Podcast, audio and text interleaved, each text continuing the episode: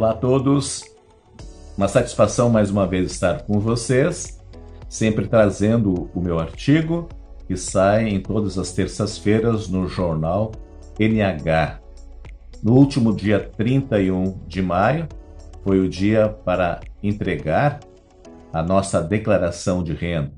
Terminava assim o tempo para entregarmos a nossa declaração. E, claro, então, o meu tema foi sobre este assunto, com o título Nas Garras do Leão. O medo não é só pelo tamanho dos dentes e garras, é pavor pela voracidade ao não repartir a comida com seus súditos. A Receita Federal explica o símbolo e diz que o leão é o rei dos animais, é justo, é leal, é manso sem ser bobo. Pode ser lá nas savanas.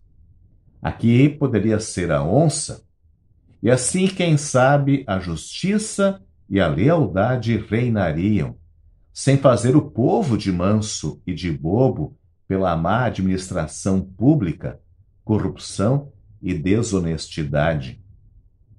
Leão não existe na natureza do nosso país.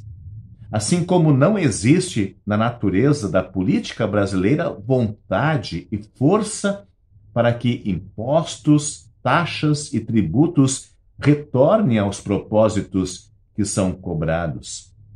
São 92 tipos de tributos federais, estaduais e municipais, um monte de letrinhas que dificultam o dia a dia de nossa sobrevivência.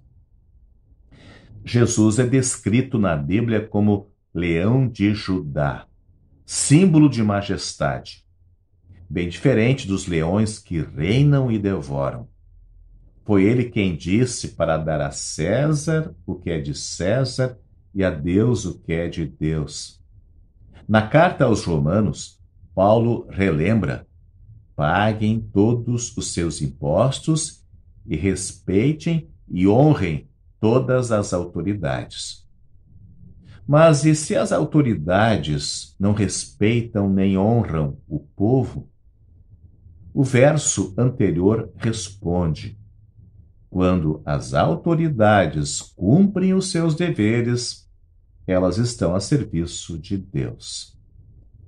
Salomão também já tinha dito quando o governo é justo, o país tem segurança, mas quando cobra impostos demais, a nação acaba na desgraça. Provérbios 29, versículo 4.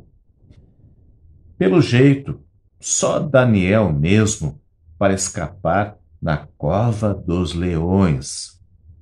Mas será que não existe um milagre para fazer deste Brasil um lugar mais justo para se viver? Sim, é a, a minha conclusão termina assim, né? É, aliás, a minha conclusão é assim, neste tema tão, tão difícil, né? Porque eu acho que isso é, é, nós precisamos sim pagar nossos impostos, isso é bíblico, mas quando os impostos também são demais ou quando eles não retornam para aquilo que deveriam né, retornar e trazer então segurança, paz, educação, justiça, enfim, trazer tudo aquilo que precisamos neste país. Então é claro que também isso é um tema bíblico e podemos então também falar a respeito disso dentro daquilo que a nossa consciência, a nossa ética cristã nos faz comprometer. Então, a todos, muitas bênçãos de Deus e até mais. Um grande abraço.